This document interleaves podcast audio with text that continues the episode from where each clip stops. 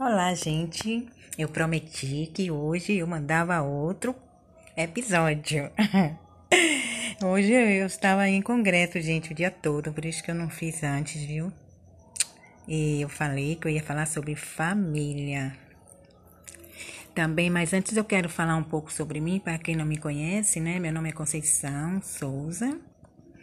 E como muita gente também, né, já passou por muitos altos e baixos na vida e comigo não foi diferente. Passei por altos e baixos na vida, mas nessas horas difíceis, né, período de quase morte em algumas, em, em algumas das situações, mas quando chega essa hora, a gente recorre a quem? A quem é que a gente recorre? A Deus. Então eu recorri a Deus Pedi a ele que me ajudasse para eu criar os meus filhos, que eram criança, três filhos pequenos. E Deus me concedeu a bênção de criar meus filhos, eles já estão casados, já tenho netos. E Deus me deixou viva para que eu passasse essa experiência maravilhosa para outras pessoas, né? Então hoje eu estou aqui para dar o meu melhor para vocês. E foi isso que Deus, né, Deus deixou eu viva para poder passar experiências, ajudar as pessoas. Então, boa noite para vocês. Então, vamos a, ao episódio de hoje, né? Falando sobre família. E família, né? É, é coisa grande. Eu resumi aqui alguns fatores, né? Duas chaves para um casamento duradouro. É possível que duas pessoas vivam juntas felizes por um tempo indefinidamente longo? Sim, existem dois fatores ou chaves vitais que ajudam a tornar isso possível. Se tanto o marido como a esposa os seguirem, terão aberta a porta para a felicidade e muitas bênçãos. Então, que chaves são essas? A primeira chave é o amor. E existem diferentes tipos de amor.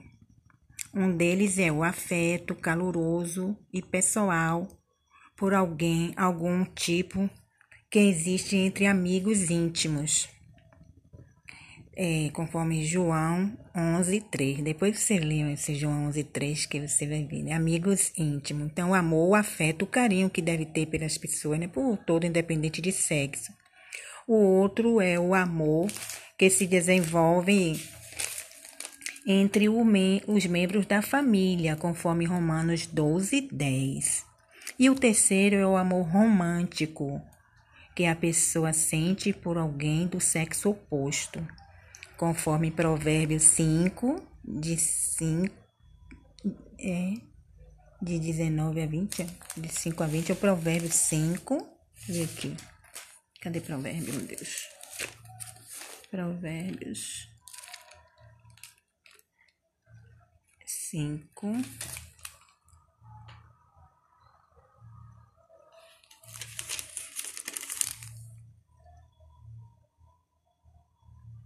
É, Provérbios 5, 19 a 20. Mas vocês podem até ler o capítulo todo do Provérbio, capítulo 5, né? Então, mas, mas naturalmente, todos esses devem ser cultivados, todos esse tipo do amor que eu falei aqui, né? Existem vários tipos de amor, o amor entre amigos, o amor fraternal, e o amor romântico. Então, naturalmente, todos esses devem ser cultivados pelo marido e pela esposa. Todo esse tipo que está aí junto. De amizade, né? De romântico, mistura tudo no casamento. É, mas existem o quarto tipo de amor. Eu falei de três, agora tem um quarto tipo de amor esse tipo é o mais importante que os outros três. Qual é? Qual é? Se lembra? É. A palavra para esse tipo de amor é agape. Ele é governado por princípios, por isso que ele é o mais importante dos três, em um casamento ou em qualquer relação. Porque o amor agape é governado por princípios corretos encontrados na palavra de Deus, conforme Salmos 119 e 105. Trata-se de um interesse altruísta em fazer a outra pessoa o que é correto e bom aos olhos de Deus quer essa pessoa pareça merecer, isso quer não. Então, trata-se de um interesse altruísta em fazer a outra pessoa o que é correto e bom aos olhos de Deus. Quer essa pessoa pareça merecer, isso quer não. Conforme Colossenses 3, 13 e 1 de Pedro 4, 8. Note é, o amor cobre erros, não os elimina, visto que nenhum humano imperfeito pode estar isento de erros. Isso é muito bom saber, né, gente? O amor cobre erros, não os elimina, visto que nenhum humano imperfeito pode estar isento de erros, conforme Salmos 130, 3 e 4, e Tiago, capítulo 3, versículo 2. Então, a segunda chave, todo mundo sabe qual é também, né? A segunda chave, se o casal realmente se ama, terão também respeito um pelo outro. E o respeito é a segunda chave para um casamento feliz. O respeito é definido como mostrar consideração, pelos outros, honrando-os, conforme Romanos 12, 10 e 1 de Pedro 3, 7. E também Efésios 5, 3. Efésios 5, 33.